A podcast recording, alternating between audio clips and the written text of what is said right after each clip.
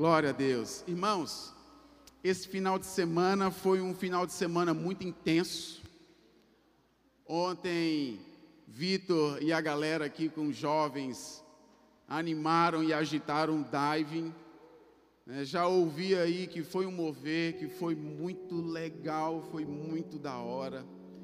Hoje, irmãos, quem não veio pela manhã para o culto interativo perdeu. Aliás, quem não tem vindo aos cultos interativos, né, com esse ensino participativo aos domingos pela manhã, tem perdido ensinamentos tão preciosos. Presta atenção, normalmente a gente paga caro por capacitações, é ou não é, Samuel?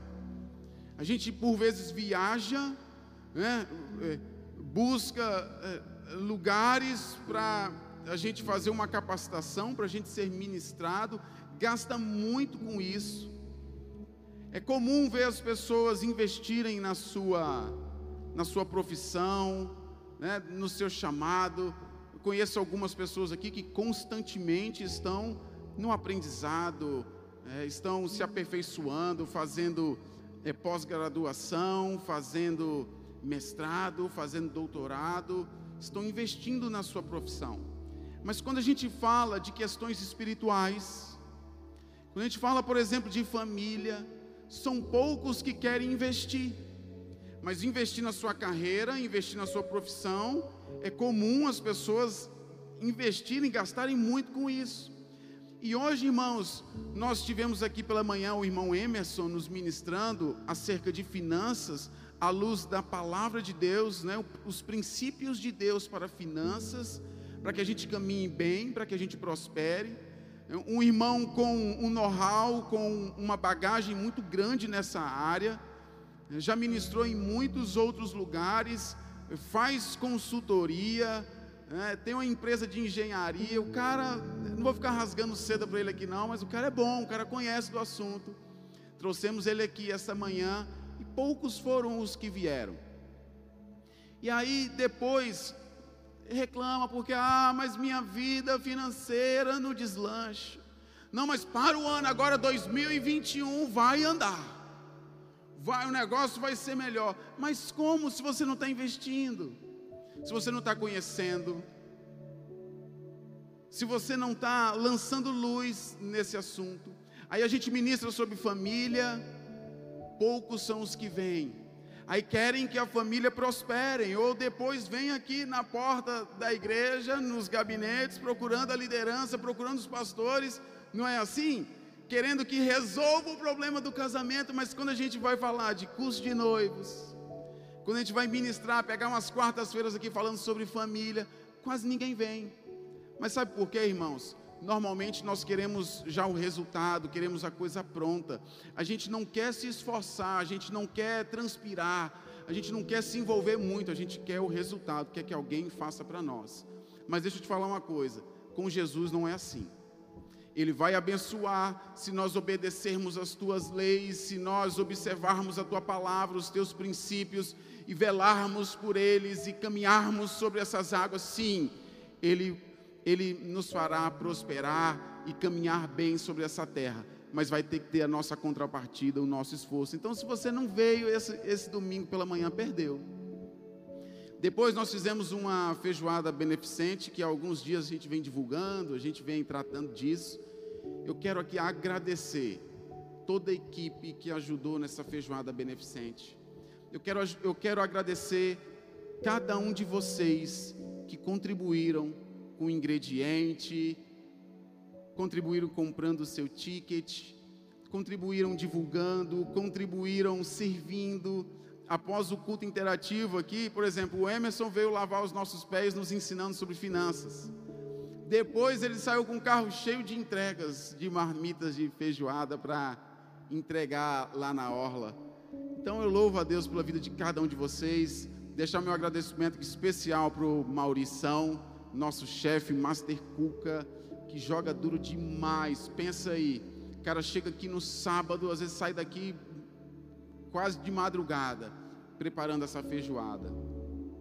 Juntamente com toda a sua equipe, a Irã, É, se eu for ficar falando os nomes aqui, eu posso esquecer de algum, mas por favor, sinta-se muito agradecido, obrigado. Vocês são demais, viu? Glória a Deus. Liz e Léo, caramba, ajudaram a gente tanto aqui. Hoje eu tive que cortar um toco retado com esse negócio da, da feijoada. Teve uma hora que eles me desafogaram aí. Glória a Deus, louvado seja Deus por isso. Obrigado também, Bruninha, cada um daqueles que participaram. Mas deixa eu te convidar aí, abre a sua Bíblia em Neemias, no capítulo 13. Neemias ele fala da reconstrução dos muros da cidade de Jerusalém, de Judá. E essa reconstrução do muro, ela tem a ver com a proteção de Deus. Pense no muro, numa cidade cercada por muro, esses muros inspiram proteção proteção contra as investidas do inimigo, né, proteção contra as guerras, e Neemias, como copeiro do rei, servindo aos persas, num belo dia, arde no coração dele o desejo, ao ouvir a desolação de, de Jerusalém, de Judá. Ele se comove, ele se compadece com isso e ele busca meios alternativas para voltar à sua terra natal e para ajudar na reconstrução desses muros. E eu de antemão já quero dizer para nós aqui: os muros têm a ver com essa proteção de Deus. A reforma que Neemias promove naquele lugar, e só a título de conhecimento, de maneira sobrenatural, ele reforma todo esse muro, né, a extensão de quilômetros e mais quilômetros de muro, em apenas 52 dias, de maneira sobrenatural. E a reconstrução desse muro, ela não aconteceu apenas fisicamente. Não, não foi apenas um tijolo sobre o outro colocado naquelas muralhas. Antes de tudo, ela foi uma reforma espiritual. Ela foi uma reforma de caráter, de valores, de princípios. Essa reforma, na bem da verdade, foi um reavivamento. Esse povo havia sido levado em cativeiro por conta da desobediência, por conta de desobedecer os princípios de Deus, por conta de permitir com que brechas fossem estabelecidas nesse muro, e aqui eu não digo mais um muro físico, mas um muro espiritual. É quando eles se prostram diante de outros deuses, quando eles começam a adorar coisas e criaturas no lugar do Senhor, então a nação é castigada e é levada em cativeiro. E quando Neemias vem, né, mais de 70 anos depois, a reforma que acontece ali não é apenas uma reforma física. E eu quero que você, em todo tempo, traga essa luz, esse entendimento sobre qual a reforma o Senhor quer operar nas nossas vidas nessa noite. Essa reforma dos valores, essa reforma dos princípios, daquilo que agrada a Deus e que por agradar a Deus e por obediência a Deus gera proteção, tal qual aquele muro. Mas na tentativa de reconstruir esse muro, esse homem, ele sofreu muitos contra-ataques, muitas investidas do inimigo, de alguns estrangeiros, que por conta de uma inveja, de um ciúme, até mesmo um temor, começaram a sabotar os planos, começaram a minar a força, começaram a levantar mentiras para tentar refrear, deter essa reconstrução, mas não foi possível, irmãos. E esse homem, ele, diante de todo o povo exilado, num grande, numa grande celebração, num grande culto de avivamento, juntamente com os sacerdotes, juntamente com os levitas, de posse da leitura da palavra de Deus, Moisés, os seus ensinamentos. Ali, irmãos, tem festa, tem jejum, tem oração, ali tem juramento, ali os líderes do povo, representando todo o povo, eles assinam um contrato, eles assinam um juramento. Ali, irmãos, tem um concerto, ali, irmãos, tem esse reavivamento. Mas a tônica que segue é a tônica que acontece nas nossas vidas, que mesmo após um exílio, que mesmo após um sofrimento, que mesmo após um, um abandono e um despertar, e depois um reavivamento, esse povo começa novamente, tempos depois, a se esfriar. Lê comigo aí, o texto base é Neemias 13, o verso 4 e 5, mas deixa eu ler a partir do verso 1. Naquele dia, enquanto o livro de Moisés foi lido em voz alta, achou-se escrito nele que não se deveria permitir que os amonitas e os moabitas se juntassem ao povo de Deus, porque eles não tinham sido bondosos com o povo de Israel, não dando água e comida aos israelitas. Ele, dá uma, ele volta na linha do tempo, vai lá atrás, na época que o povo está peregrinando, Vitor saindo do Egito para ir para Canaã, quando eles querem passar por essas terras aqui, e os amonitas e os moabitas não permitem. E ao invés disso, ainda levantam uma, né, uma estratégia para fazer o povo sucumbir através de Balaque e Balaão. O texto segue apontando para isso. Em vez disso, segue o texto tinham contratado Balaão para amaldiçoar o povo. Balaão é aquele que estava é, é indo sobre a mula e a mula o apertou, a mula precisou falar com ele. Vocês lembram dessa história? Pois é. Em vez disso, tinham contratado Balaão para amaldiçoar o povo. Porém, Deus transformou a maldição em bênção. Você pode dar um glória a Deus? Deus transformou, irmãos, a maldição em bênção. Quando o povo ouviu esta lei, presta atenção, Anos se passaram, irmãos, o povo está ouvindo novamente essa lei. E quando o povo ouve essa lei, todos os estrangeiros foram excluídos de Israel. Mas deixa eu abrir um parêntese aqui, irmãos. Deus tinha uma política imigratória. Tem, a bem da verdade. Muito embora nós somos estrangeiros, peregrinos nessa terra, é ou não é, Samuel? Deus tem ou não tem uma política para o imigrante? Deus tem, irmãos. Aqui, no caso específico, Deus havia dito de antemão para que ninguém que estivesse em Canaã, nenhum daqueles povos idólatras que sacrificavam os seus filhos, né, que é, cometiam uma prostituição cultural, nenhum daqueles ali que estavam assolando a terra deveriam ficar em aliança com a nação de Israel. Né? Outros povos vindo de lugares distantes, Deus tinha uma política de imigração para eles, de cuidado. Porque Deus sabe, irmãos, que nós somos esses peregrinos, e assim como Deus nos cuida nesta jornada sobre essa terra, Ele também cuidava dos estrangeiros naquela época. Antes desse acontecimento, verso 4, Eliasibe, o sacerdote, deixa eu abrir um outro parêntese aqui não, não entenda esse texto, não encare, não olhe para ele, somente para a figura do sacerdote, né? por exemplo, um pastor, alguém separado em tempo integral para a obra de Deus, porque à luz do Novo Testamento nós sabemos que nós somos essa nação sacerdotal, amém? Quem são os sacerdotes, irmãos? Aleluia, somos eu e você. Eliasibe, o sacerdote, tinha sido nomeado para a guarda dos depósitos do templo de nosso Deus. Ele era parente próximo de Tobias. Esse Tobias aqui, irmãos, era um dos amonitas que estavam pelejando contra a reconstrução dos muros. Aliás, ele é um desses que, quando foi lido a lei de Moisés, estava escrito que todos os estrangeiros deveriam ser excluídos de Israel. Mas quem é que estava lá? Um amonita, o tal do Tobias. Ele era parente próximo desse rapaz chamado Tobias e havia transformado uma grande sala do depósito em um bonito quarto de hóspedes para Tobias. Tinha a sala do templo. Essa sala, irmãos, do templo, ela guardava objetos sagrados. Ela guardava ali valores de Deus que jamais deveriam ser negociados.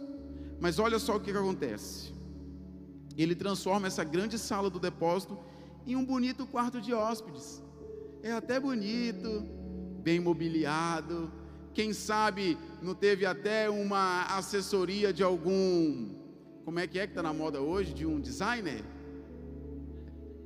É um design de interior, né? um negócio bonito. E aí transforma esse, esse depósito do templo em um bonito quarto de hóspedes para quem?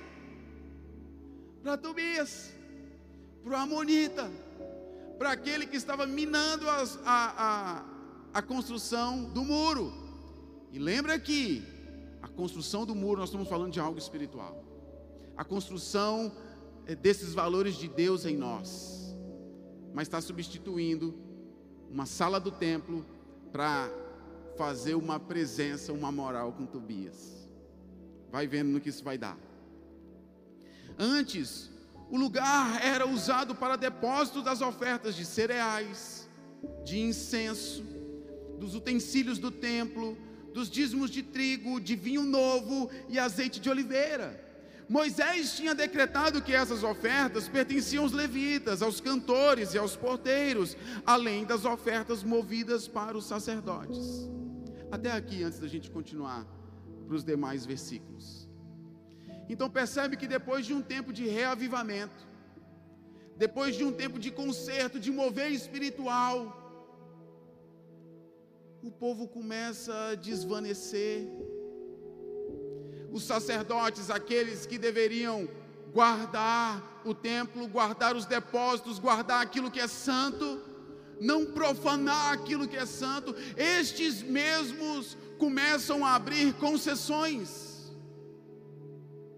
E assim, irmãos, não é diferente com a gente nesses dias, na condição de sacerdotes. Quantos de nós, embora sacerdotes, que devamos oferecer sacrifícios continuamente diante de Deus, nos mantendo puros, limpos, continuamente deixando a chama acesa no altar do Senhor, para que jamais se apague. Quantos de nós, irmãos, temos aberto pequenas concessões para os Tobias da vida. O apóstolo Paulo, em Gálatas, no capítulo 5, no verso, no verso 7 e no verso 9, ele alertou sobre isso também para a igreja lá na Galácia. O que aconteceu centenas de anos antes aqui, Neemias está denunciando, tornou a acontecer centenas de anos depois dentro da igreja primitiva e acontece ainda hoje, nos dias de hoje. E o apóstolo Paulo diz assim: vocês estavam indo tão bem, né? como na reconstrução do muro, vocês leram as leis, vocês fizeram um juramento, vocês chaparam, vocês estavam queimando, vocês estavam tão bem que foi que aconteceu para impedi-los de seguir a verdade? O que está acontecendo? O que está impedindo? E aí ele, ele, no verso 9, ele diz: basta um pouco de fermento para levedar toda a massa. Uma pequena concessão, uma pequena brecha nesse muro, esse lugar de proteção dos princípios de Deus. Basta negociar um pouco os princípios de Deus um pouco de fermento leveda toda a massa. E o que, que acontece com essa massa levedada, irmãos? Aqui no nosso texto base, em Neemias 13, nós vamos descobrir que eles vão trocar a glória de Deus. Eles vão negligenciar o templo, vão negligenciar os princípios de Deus. Nós somos os sacerdotes à luz do Novo Testamento e nós também somos o templo, amém? Nós somos o tabernáculo da habitação de Deus. Deus não habita em templos feitos por mãos humanas. Vocês lembram disso? Ele habita dentro de mim e dentro de você. Ele está aqui, irmãos. Só que a gente começa a abrir as brechas. Pequenas trocas, pequenas concessões, algumas até bonitas, que parecem ser muito nobres, que parecem ser muito dignas, que parecem ser muito louváveis. Mas nós não devemos nunca, irmãos, remover os marcos antigos. Aquilo que o Senhor instituiu como princípio, isso jamais deve ser negociado. Não interessa se o quarto é bonito, o, o depósito é do templo de Deus. E se nós tirarmos esses utensílios, se nós tirarmos isso que é sagrado de dentro de nós, para dar vazão aos Tobias da vida, irmãos, Deus não habita mais em nós. Porque Deus não nos divide com ninguém. Ele nos quer por inteiro. Por isso, Ele tem ciúmes de mim. Por isso, Ele tem ciúmes de você. Ele não aceita dividir, compartilhar a sua noiva com ninguém.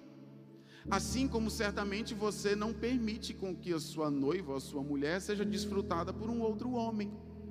É ou não é verdade? E você acha que com Deus seria diferente? Trocaram a glória de Deus. Olha só, no verso, esse verso 5 que nós lemos: Antes o lugar era usado para depósito das ofertas de cereais, para o incenso. O que está acontecendo aqui, irmãos? Esse sacerdote, para dar esse quarto bonito para Tobias, ele tira o incenso. Ele negligencia as orações, porque o incenso na palavra de Deus simboliza e representa as nossas orações, as orações dos santos. Então, uma das primeiras coisas para alguém que está negligenciando, mudando a glória de Deus, trocando a glória de Deus é negligenciar a oração.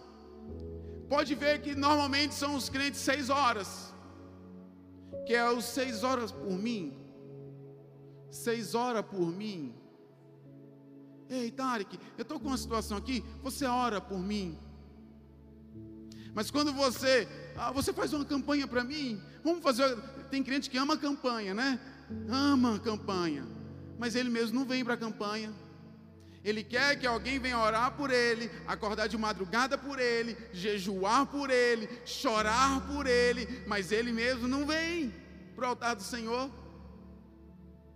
Então, uma das primeiras coisas que o sacerdote Eliasibe, que eu e você, na condição de sacerdotes, devemos nos autoavaliar é se temos negligenciado a oração. A segunda coisa que eles trocam, que eles tiram do templo, desse depósito, para fazer esse quarto bonito para Tobias, é que eles tiram os utensílios do templo. Os utensílios, irmãos, apontam para tudo aquilo que é sagrado, tudo aquilo que é consagrado. Todos os utensílios do templo, eles eram consagrados para o serviço do templo, separados para Deus. Existia até um certo ritual para se transportar aquilo, quando eles né, estavam no deserto e habitavam em tendas. Não era qualquer um que podia pegar. Vocês lembram do clássico exemplo de usar, se não me falha a memória? Que quando o rei Davi está transportando a arca da aliança e a coloca sobre uma carroça, e a arca da aliança, irmão, jamais foi feita para colocar no lombo de animais. A arca da aliança foi feita para ser carregada nos nossos ombros, no meio e no seu ombro, os sacerdotes de Deus. Percebe, irmãos, que tem um esforço, que tem uma contrapartida. Rei Davi, na melhor das boas intenções, quem sabe como aqui Eliasibe, construindo um bonito quarto para Tobias, ele coloca a arca sobre uma carroça, e ao passar num, num terreno parece um pouco as ruas da nossa cidade, aleluia, e balança, que aquela arca vai cair, o que que usar faz? É usar mesmo? É, amém, aleluia usar na melhor das boas intenções. Quem sabe como o sacerdote Eliasibe, querendo fazer um quarto bonito, ele vai segurar essa arca. Irmãos, o texto diz que ele cai fulminado, que ele cai morto. Então percebe que são esses os utensílios, são esses os objetos sagrados. Para para pensar, irmãos, que nós somos o tabernáculo do Deus vivente.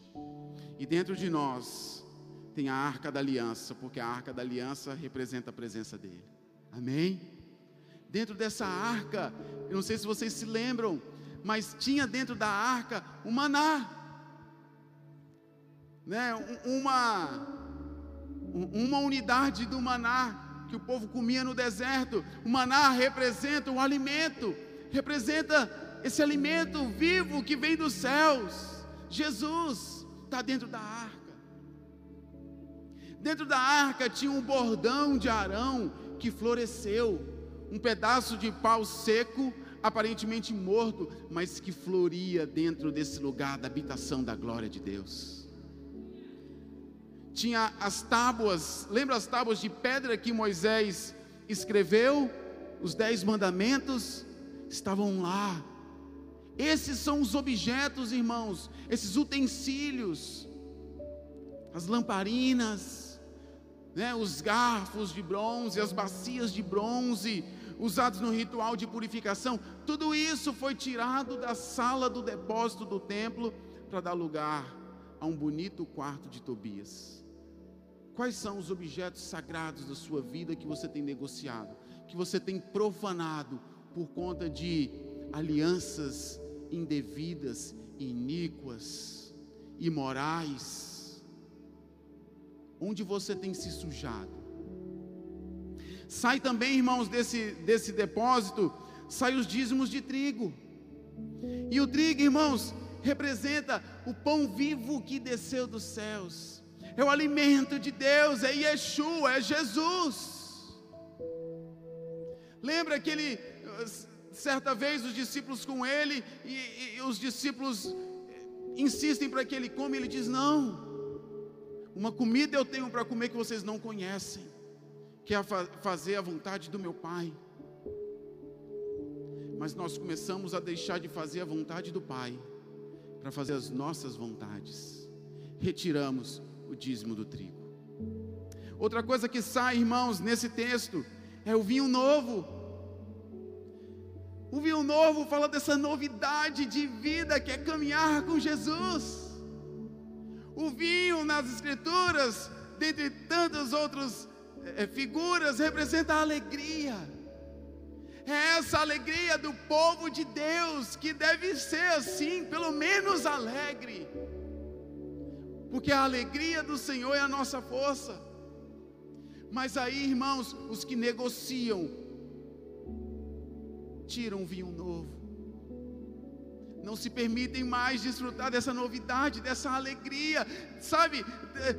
Eu poderia até dizer desse êxtase, desse mover, dessa coisa gostosa. A gente começa a entrar na mesmice, no automático, na frieza, achando que estou fazendo coisas bonitas para Deus, mas cadê o vinho novo?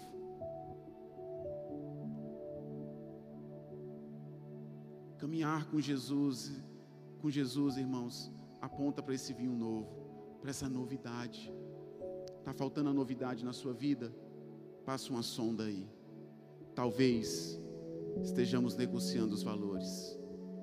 Talvez estejamos substituindo aquilo que é eterno, aquilo que é bom, aquilo que é puro, aquilo que é de boa fama e mudando para a glória de homens, para o nosso bel prazer, para as nossas vontades, para as nossas achologias, para as nossas ideologias, não é do jeito que a gente quer. Não precisa fazer um quarto bonito, não precisa inventar a roda. Tem que ser do jeito que Deus estabeleceu. E Deus é santo, irmãos. Deixa eu ver. Ah, depois sai o azeite de oliveira. Eles tiram esse azeite que estava nesse depósito. O que, que o azeite representa, irmãos? A unção de Deus. Lembra daquela unção sobre Arão, sobre o sacerdote, a unção do sacerdote, a minha e a sua unção, que escorria pela sua cabeça, pela sua, pela sua barba e tocava a gola das suas vestes e, sabe, inundava, encharcava as suas vestes. Cadê a unção do Altíssimo? Cadê? Cadê esse azeite, irmãos? Para a gente derramar na vida do outro, para a gente incendiar na vida do outro. Cadê esse azeite? Ele quer derramar sobre mim e sobre você. Tudo isso sai, irmãos, para entrar os móveis de Tobias. Irmãos, Tobias representa a nobreza, representa o status, representa riqueza, representa influência. Se você voltar um pouco no texto e ler o capítulo 6, o versos 17 e 19, vocês vão entender o que eu estou falando. Deixa eu ler então para vocês. Quem é o tal do Tobias? Verso 17 do capítulo 6 de Neemias. Durante aqueles 52 dias, muitas cartas iam e vinham entre Tobias e os ricos políticos de Judá. O que está acontecendo aqui, irmãos? Politicagem, troca de favores, busca de influência, de riqueza, de status, porque Tobias era um nobre, Tobias era alguém influente, Tobias era alguém de uma família importante.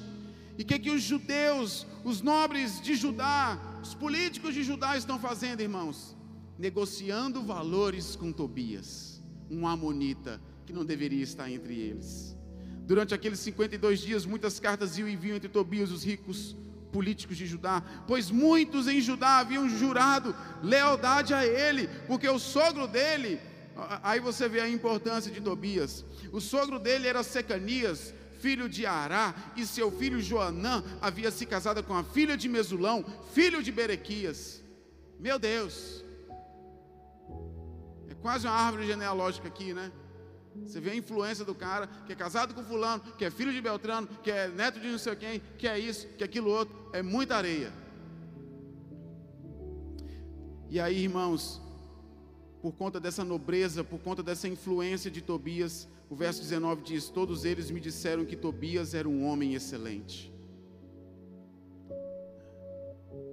Os patrícios aqui de Neemias, seu próprio povo, está traindo a Deus, está traindo a aliança, está traindo os princípios de Deus por conta de uma influência com Tobias, estão elogiando. Todos eles me disseram que Tobias era um homem excelente, contando também a Tobias tudo a quanto eu disse. E Tobias me mandou muitas cartas com ameaças a fim de me intimidar. E é exatamente isso que acontece com aqueles que negociam os princípios de Deus que dão brechas para que essas pequenas concessões, esses pecados entrem. O Tobias vai cobrar cara, irmãos. Ele vai ameaçar. Ele vai ele vai minar suas forças. Ele vai tentar a todo custo te ameaçar, ferir a sua identidade, dizer que você não é merecedor, que você não é digno, porque você fez isso, você fez aquilo outro, e agora você tem que fazer assim, assim, assado, senão todos vão saber quem é você. Essas pequenas concessões, irmãos, elas acabam nisso, em chantagens, em ameaças. Sabe quando alguém faz alguma coisa de errado? Não deveria fazer sexo, por exemplo, antes da aliança do casamento. Aí conhece alguém, vai e se entrega para aquela pessoa. Aí fica todo envergonhado, fica todo com medo, não quer que ninguém saiba, tenta esconder isso, mas o Tobias vai chantagear. Tobias vai tentar extrair mais coisas daí. Vai, vai cobrar um preço alto, vai custar caro, irmãos sair a glória de Deus para entrar os móveis de Tobias vai custar caro. Tobias é esse cara que representa essa influência. É quando nós buscamos mudar a glória de Deus por títulos, por honrarias, por posições, por encargos. Isso não acontece aqui conosco. O que eu vou falar é hipotético. Eu vou dar um exemplo, mas não acontece aqui com ninguém. Amém? Uma mulher de Deus. Se converte, está apaixonada por Jesus, está cheio do vinho novo, está cheio do azeite, está guardando tudo que é sagrado. Aí, com o passar do tempo, vai abrindo pequenas concessões, vai se esfriando, deixa entrar um pouco de levedo, e aí daqui a pouco, irmãos, aquela mesma moça que se guardava, que mudou até a forma de vestir, porque não queria mostrar demais, não queria atrair nada que fosse meramente dela, mas se tivesse que atrair alguma coisa, seria pelo Espírito Santo de Deus, e aí começa a mostrar demais. As roupas começam a desenhar toda a silhueta. O que está fazendo? Está trocando a glória de Deus, está tirando aquilo que é puro, tirando aquilo que é sacro, para colocar o desejo de homens colocar a sua própria vontade. Para quê? Qual o lucro? Atrair algum olhar, atrair algum varão. Às vezes a, a, a, a expectativa é até boa. Ah, não, eu vou, eu vou mostrar mais, eu vou colocar um decote e eu vou mostrar mais as silhuetas, porque eu quero atrair um varão de Deus para minha vida. Aleluia! Mas usando estratégias humanas, você vai atrair um Tobias, que vai te usar e depois vai te chantagear, vai te trazer tristeza e dor. Isso é mudar. Um, um, um clássico exemplo de uma coisa tão pequena, de onde nós podemos mudar a glória de Deus. Os rapazes começam a mostrar um pedaço da cueca. Começam a botar os peitos de fora, rapadão. tirando os objetos sagrados do tabernáculo. Quem é o tabernáculo, irmãos? Quem é? Percebe como é sorrateiro? Uma pequena brecha. Basta um pouquinho, irmãos, de levedo para estragar toda a massa. E aí então se estabelece uma inversão de valores. Como o apóstolo Paulo falou aos Romanos, lá no capítulo 1, no verso 23, mudaram a glória do Deus incorruptível em semelhança da imagem de homem corruptível. Estão trocando aquilo que é eterno por aquilo que é efêmero, que é passageiro, que se corrompe, que se destrói. Guarda, se guarda. O que é a nossa vida, irmãos, é como uma neblina que vindo o sol logo se dissipa. E esse mundo, irmãos, está encarregado de o tempo todo subverter esses valores, de retirar esses princípios. Quantos de nós não embarcamos, irmãos, na onda do feminismo? Quantos de nós não embarcamos na onda do aborto? Quantos de nós não embarcamos na onda do sei lá mais o que. Mudando a glória de Deus. No verso 25 desse mesmo capítulo 1, o apóstolo Paulo fala aos Romanos: Pois eles mudaram a verdade de Deus em mentira. Pode ser bonito como for, pode ser belo, pode ser aparentemente bom, mas se não é uma verdade de Deus, é mentira. Ah, mas não é bem assim. É assim sim.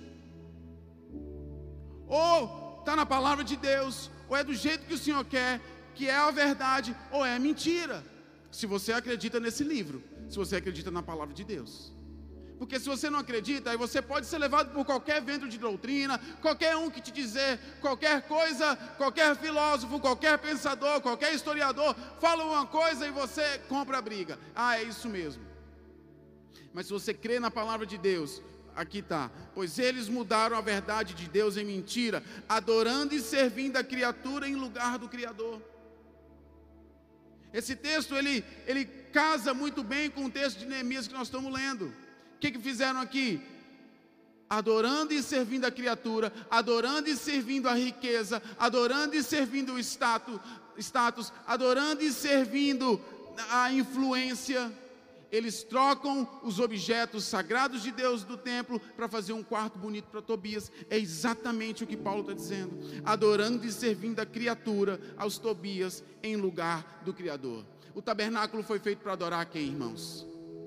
Me responda aí, por favor. A Deus, não aos Tobias, não às influências, não aos nossos desejos, não às nossas paixões. Nós não devemos trocar nada de Deus por qualquer uma dessas coisas, irmãos.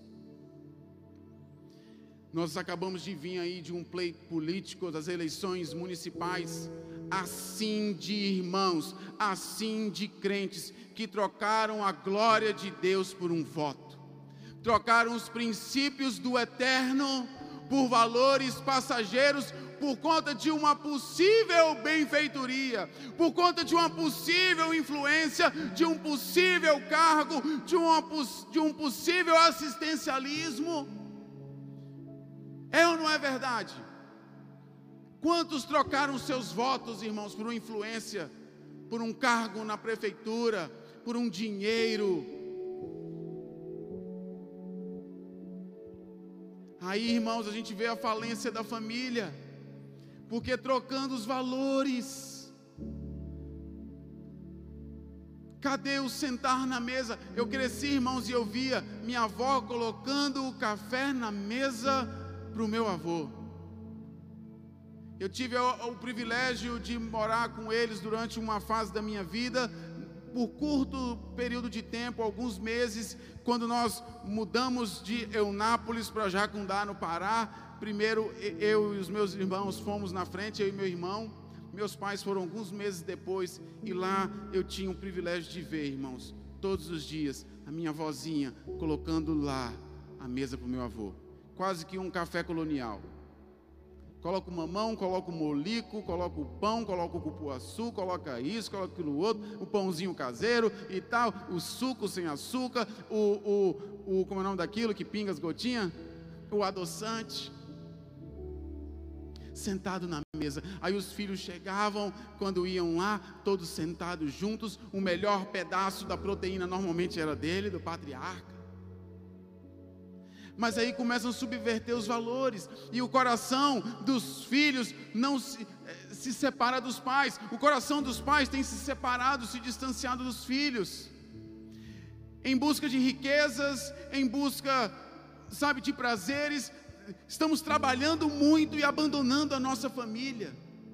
Estamos tirando de dentro desse tabernáculo, desse templo, esses valores de família, de converter os nossos corações aos dos nossos filhos, dos nossos filhos aos nossos. Estamos trocando isso por uma riqueza, por uma jornada maior de trabalho, por mais turnos de trabalho, por mais carga horária de trabalho. As nossas esposas não nos veem mais ou elas mesmo têm que ir para o mercado de trabalho e por vezes conquistar mais do que nós, homens. E a gente vai mudando os valores de Deus, uma pequena brecha, irmãos. Olha a instituição família, olha para a desgraça, olha para quantas famílias destruídas, olha para quantos pais marginalizados, quantos filhos à margem também marginalizados porque os pais não se sentam mais com os filhos, os pais não conversam mais com os filhos, não acende a luz, não dá mais instrução, coloca um celular na mão do menino ou coloca um videogame e tá lá. E se vier falar alguma coisa, não, tô cansado, não quero saber de nada, não quero falar mais nada.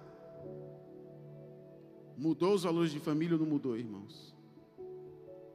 E o que falar do casamento?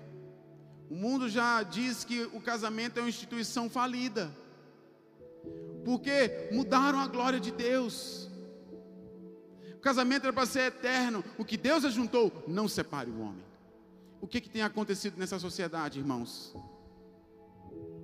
Cada vez mais alto o número de divórcios, porque o casamento se tornou se tornou só uma indústria para faturar milhões e milhões de reais. É ou não é, Gui? Uma indústria. Só serve para isso, para arrecadar dinheiro. E cada um quer fazer um negócio mais irado, mais louco do que o outro. Mas cadê o valor da família? Cadê o objeto consagrado? Cadê o homem segundo o coração de Deus que ama sua esposa com um amor sacrificial, que se guarda, que não se entrega antes? Cadê o homem virgem? Cadê o homem fiel à sua mulher? Cadê a mulher virgem que ama o marido? Que ama os seus pais, que respeita os seus pais? Que pede a bênção dos seus pais, que tem se guardado imaculada, santa e irrepreensível para se entregar para o seu esposo. E aí se entregam, irmãos, se sujam, cometem todo tipo de indecência, imoralidade, atrocidades. Quer que o casamento resista? O que é que nós temos visto, irmãos? Divórcios, filhos marginalizados, desprotegidos, amedrontados, depressivos, ansiosos, porque não tiveram a proteção, mudaram a glória de Deus. E o que falar do gênero? É o que mais está em alta. Agora não tem mais macho e fêmea. Eu acho que vai ser uma grande dificuldade, Liz, fazer chá a revelação daqui uns tempos. E aí? Não tem mais macho e fêmea, irmãos. Como é que é? É meninix. Não é assim? Não pode falar menino. O que, que, é isso, irmãos? É mudar a glória de Deus, é substituir verdades por mentiras. A Bíblia diz que o Senhor nos criou, homem e mulher os criou, e o mundo tem se incumbido de mudar, perverter essa verdade para dizer que não. Você não nasce macho, você não nasce fêmea, você nasce qualquer bicho. Depois você escolhe. Mas aí, se morrer, irmãos, e, e, e, tiver que fazer lá, puxar do tutano e fazer um DNA, vão descobrir se era macho ou fêmea. O cara pode ter mutilado o corpo, pode ter arrancado o seu genital, pode ter colocado um órgão feminino no lugar de um masculino, sei lá, pode ter feito qualquer coisa, mudar o seu corpo, pode até ter feito um quarto mais bonito. Mas no dia que forem puxar a Gênesis, se encontrarem ele aí ou ela abandonado, morto, só a caveira, ah, vamos descobrir se era macho ou fêmea. Vai descobrir se era macho ou fêmea.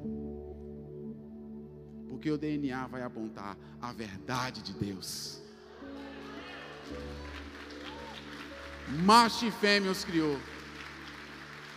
Glória a Deus. Mas é essa inversão de valores. Qual é a consequência dessa, dessa inversão de valores, irmãos? Começa a se negligenciar o templo. O templo começa, e o templo sou eu e você, amém? O templo começa a ser abandonado. No original, Bruninha, o abandono diz respeito até à apostasia. Por isso que o apóstolo Paulo tantas vezes falou que ele esmurrava o próprio corpo dele, para depois de ter pregado a muitos, ele não fosse encontrado desqualificado porque ele sabia que poderia correr e se esforçar muito, mas sucumbir diante dessa jornada, diante dos prazeres efêmeros e transitórios dessa terra. Sabe, irmãos? Por isso as Escrituras dizem em outras passagens sobre não apagueis o Espírito de Deus que há em vós. É possível que a gente venha apagar apagar essa porção de Deus, que deveria estar dentro desse depósito do templo. Vocês lembram das, das virgens, as nécias e as prudentes? Elas deixaram apagar a lâmpada. Eram virgens, eram como eu e você, crentes no Senhor, mas deixaram apagar a lâmpada, deixaram apagar o Espírito Santo a consequência dessa apostasia, a consequência dessa brecha, a consequência desse levedo que entra nessa massa, irmãos, é o abandono, é a apostasia. Em outras passagens, as escrituras dizem para a gente tomar cuidado, para que, é, se possível, a Bíblia diz que o inimigo ele vem para enganar, se possível, os eleitos. Eu e você, irmãos, podemos ser enganados, podemos embarcar nessas mentiras aparentemente belas desse quarto bonito do Tobias. E aí, irmãos, é como é, é, duro esse texto, mas o apóstolo Pedro ele fala, por exemplo, do cachorro que volta ao vômito. Sabe o que acontece aqui nesse texto de Neemias que nós lemos, quando quando começa a abandonar o templo? Quando começa a trocar a glória de Deus, quando começa a mudar a glória de Deus, os sacerdotes e os levitas abandonam o templo. O que nós temos visto na sociedade atual, irmãos, a Europa se esfriou, a Europa se descristianizou, Por que, irmãos? Por quê? As brechas, as concessões, a riqueza, o, o, a igreja junto com o Estado, a politicagem, trocando a glória de Deus. Apagou o Espírito de Deus. E assim pode ser com a gente, irmãos. Depois de convertidos, depois de aquecidos. Aqui o texto mostra eles, tavam, eles tinham acabado de vir de um reavivamento. Mas o que, que eles estão fazendo agora? Estão abandonando o templo, Tami. Os sacerdotes, os levitas, estão deixando de ir para o templo. Olha só, depois do que acontece com a Europa, olha o que está acontecendo nos nossos dias. Olha as igrejas sendo queimadas. Olha o abandono, o descaso, o desleixo, porque negligência, se você olhar no dicionário, significa isso uma falta de cuidado, uma falta de atenção, um desleixo, um desmazelo, mas o templo sou eu e sou você. Qual é o desmazelo? Qual é o desleixo? Onde é que está faltando o cuidado? Onde é que está faltando a luz de Deus? Acenda, abandone, né? não negocie. Eu quero ler, já caminhando para o final, posso até chamar os meninos para cá. Eu quero ler esse texto em 2 Pedro se você quiser, abre aí, enquanto eu abro aqui também. Está lá em 2 Pedro, já caminhando para o finalzinho da Bíblia. No capítulo 2, no verso 20, do verso 20 ao 22. Olha só, assim como nos tempos de Neemias, os sacerdotes, os levitas, você pode ler lá no capítulo 13, eles estão voltando para suas casas, estão voltando para suas terras, estão abandonando o templo, estão faltando cuidado com o templo, está faltando com o desleixo, eles estão voltando para os seus negócios, voltando para a sua vida. Mas sabe qual o problema? Foi essa mesma vida que os tirou de lá. Foi essa mesma vida pregressa, essa mesma vida de pecado que os tirou da terra santa e os levou em cativeiro para servir a, a Babilônia, para servir aos medo-persas, para servir aos gregos, para servir aos romanos. Foi isso mesmo que os tirou de lá e os e os levou como escravos. Mas aí, depois desse reavivamento, estes, eu e você, esses sacerdotes, voltaram a abandonar o templo, voltaram para suas casas, voltaram para suas terras, para os seus negócios, voltaram para os seus prazeres, voltaram para o seu estilo de vida, esse estilo de vida que os levou à desgraça. Essa palavra de 2 Pedro concorda com que Neemias estava denunciando. Verso 2, a partir do capítulo 2, a partir do verso 20. Pois quando uma pessoa se livra dos caminhos pecaminosos do mundo, ao aprender acerca do nosso Senhor e Salvador Jesus Cristo, quantos aqui se libertaram, irmãos? Quantos se livraram dos caminhos pecaminosos do mundo? Mas olha, essa, essa denúncia aqui é para mim e para você. Quando uma pessoa se livra dos caminhos pecaminosos do mundo, do do mundo ao aprender acerca do nosso Senhor e Salvador Jesus Cristo. E depois, presta atenção, e depois se deixa emaranhar pelo pecado e se torna novamente escrava dela, fica em pior estado do que antes. Quando a gente troca esses esses princípios, esses valores do templo para fazer um quarto bonito para os Tobias da vida, o estado atual fica pior do que o que estava antes. Verso 21: seria melhor nunca ter sabido nada acerca do caminho da justiça do que aprender a respeito dele e depois disso dar as costas aos mandamentos santos que lhe foram dados.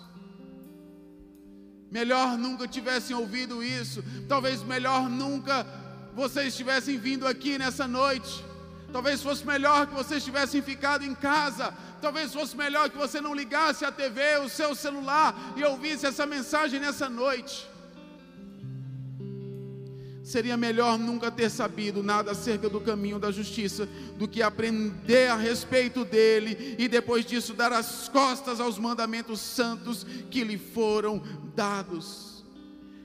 É o que nós fazemos, irmãos viramos as costas aos santos mandamentos, viramos as costas àquilo que é eterno, negociamos esses valores.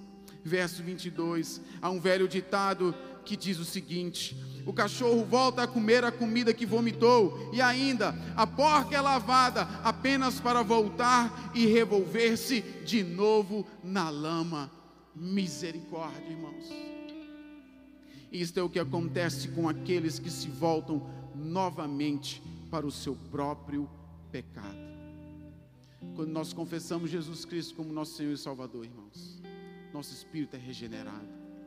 O sangue de Jesus nos limpa, nos purifica. Todos os nossos pecados são lançados no mar de esquecimento. Ele nos dá uma nova vida, Ele nos dá uma nova veste, Ele nos dá direito à dignidade. Ele põe um anel em nosso dedo, Ele nos chama de filho, Ele nos enche de beijocas, Ele nos ama, Ele nos coloca no seu colo. Mas depois, na caminhada, começamos a olhar para o lado, começamos a desejar o status, o título, os cargos, as influências. Damos atenção, vazão à nossa carne e sujamos tudo aquilo que Ele nos deu. Meu Deus, uma roupa branca, limpa, alvejada no sangue do Cordeiro de Deus, que invariavelmente temos levado à lama levado à sujeira, levado às imundícias desse mundo, aos prazeres da carne, ao que o mundo tem falado que é verdade quando não passa de uma mera mentira. E aí, irmãos, para a gente finalizar aqui, o que, que é necessário fazer então? Eu entendi que não pode abrir uma brecha, eu entendi que um pouco de levedo estraga, leveda toda a massa pouco de fermento leveda toda a massa. Eu entendi que eu não devo mudar a glória de Deus. Eu entendi que as consequências de trocar a glória de Deus nos leva ao abandono, ao descaso, ao desleixo com o templo, a minha, a sua vida. Mas agora, o que fazer? Andréia, é o famoso caminho de volta. Mas lembra que nós somos a geração que queremos pronto. Nós somos a geração que queremos que alguém pague o preço, que alguém ore por nós, que alguém interceda por nós, que alguém milagrosamente resolva a situação. Não é assim. Como Deus não é assim. Deus é Deus de princípios. Você quer voltar ao vinho novo, quer voltar a ter o azeite sobre a sua cabeça, sobre a sua vida quer voltar a se alimentar do maná, quer voltar a ter o trigo, quer voltar a ter esses valores santos dentro desse templo, faz o caminho de volta. É o que Neemias fez. Primeira coisa, ele chega lá, no verso 8 desse capítulo 13, ele joga fora os móveis de Tobias. Ei, aqui não. O templo, o depósito do templo é para as coisas de Deus. Aqui não joga tudo fora. Eliasibe, você colocou isso aqui dentro, agora você vai tirar. Pega tudo aqui, bota para fora. Quase Capitão Nascimento, não vai subir ninguém. Tira, lança fora. Depois que ele lança fora, verso 9: purifica o quarto. O que foi profanado com o pecado, com a sujeira, agora purifica purifica, purifica, purifica, purifica. Como é que a gente purifica, irmãos? É com o sangue do Cordeiro Santo de Deus. Estes são os que vão ser chamados, e o Senhor vai dizer: Entra, vinde a mim, benditos do meu Pai vocês se guardaram, noiva minha, amada minha, você se purificou, você lavou suas vestes no sangue do Cordeiro Santo de Deus, você morreu para esse mundo, você não usou esses valores, você não usou desses estratagemas, você não precisou fazer um quarto bonito, antes o seu adorno, o seu atavio é aquilo que é interior. Um coração manso, tranquilo, uma vida rendida diante de Deus, uma vida no altar, uma vida cheia do azeite, cheia do fogo que não se apaga. Quantas vezes a Bíblia mostra que Deus é fogo, e a gente gosta quando a gente lê lá Atos, Pentecostes, o fogo de Deus, e eita glória, Mas o fogo de Deus também vem para purificar. Submeta-se de bom grado, ame a disciplina, ouça a voz de Deus, não endureça o coração não deixa mudar as verdades por mentiras, renuncia, joga fora e purifica o quarto em nome de Jesus. Depois de purificar, olha o caminho de volta, Andréia. Depois de purificar, agora traz de volta os utensílios sagrados. Traz de volta. Traz de volta o azeite. Traz de volta a unção. Traz de volta a alegria. Traz de volta o vinho novo. Traz de volta o dízimo do trigo Traz de volta Jesus para a sua vida. Traz de volta a palavra de Deus. Volta para ela, mergulha nela, medita nela de dia e de noite. Não tem passe de mágica. Volta. Faz o caminho de volta. Faz o caminho de volta. Joga essa mentirada fora e põe a verdade de Deus, esses valores eternos, imutáveis, tudo passará, mas a palavra de Deus jamais passará. Jamais, jamais, céus e terras se abalarão, se derreterão, mas a palavra de Deus jamais passará.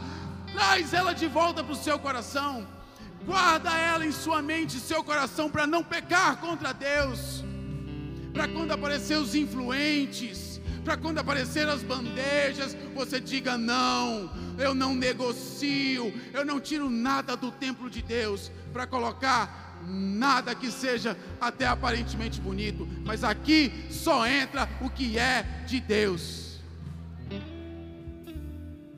Traz de volta os utensílios e por fim,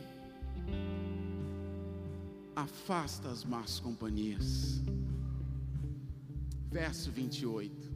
Lembra que era para tirar aqueles estrangeiros fora? Lembra disso?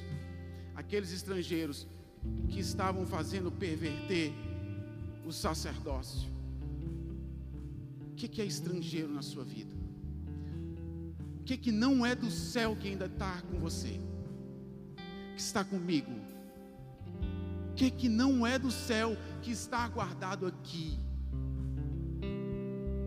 Esses estrangeiros representam isso, irmãos. As alianças iníquas com este mundo, com os valores deste mundo. Tira fora. Se afasta das más companhias. Se afasta, irmão, se afasta. Corre das más companhias. Faz como José do Egito que correu daquela má companhia da mulher lá, esposa de como é o nome dele? Potifar. Se afasta das más companhias. Uma vez eu aprendi ali com a Andréia que nós somos a média das cinco pessoas que nós andamos. Com quem é que você está andando? Quais são os Tobias, os Sambalates, que embora nobres, que embora cheios de riqueza, não tem nada para te oferecer a não ser mentira e corrupção. Está disposto mesmo a renunciar, por exemplo, um relacionamento que não é de Deus, dentro de um jugo desigual? está disposto a dizer hoje: não, eu não aceito mais, eu não quero mais esse tipo de relacionamento.